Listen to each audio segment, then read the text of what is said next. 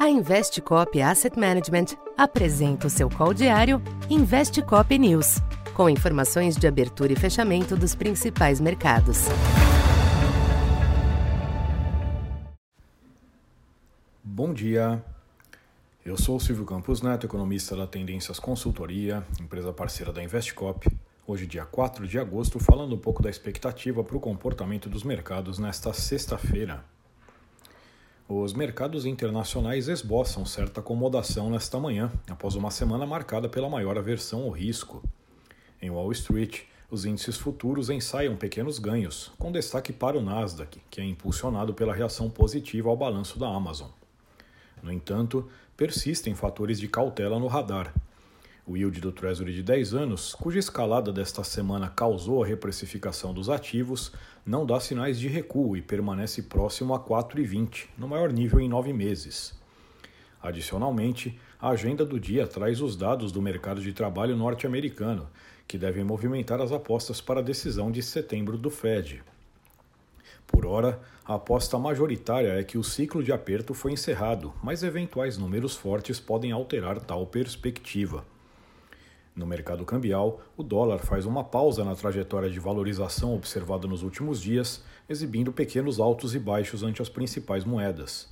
De qualquer forma, os números do emprego definem o comportamento do dia, com as atenções voltadas não somente para o payroll, mas também para a dinâmica dos salários.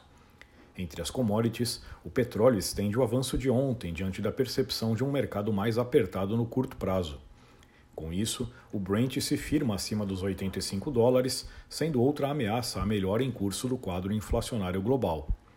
Já o minério de ferro apresentou uma pequena reação nos mercados asiáticos em uma semana marcada por perdas. Aqui no Brasil, o tênue alívio externo pode contribuir com a estabilização dos ativos em uma semana marcada por ajustes importantes, principalmente na taxa de câmbio. Neste caso, a variável também foi influenciada por aspectos locais, com destaque para o início mais intenso do corte da Selic, visto como um sinal de que o Banco Central poderá adotar uma postura mais dovish daqui para frente, considerando também as trocas de membros do Copom. Com isso, o câmbio se aproximou de 4,90 ontem, sendo que hoje ficará muito na dependência da reação ao payroll. No fronte político, a Câmara não incluiu na pauta de votação para a próxima semana o arcabouço fiscal, em mais um tema que gera cautela.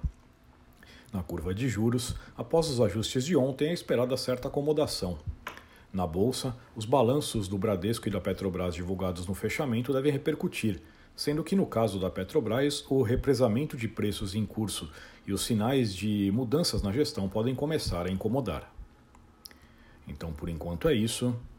Bom dia e bons negócios. Essa foi mais uma edição Investe Cop News.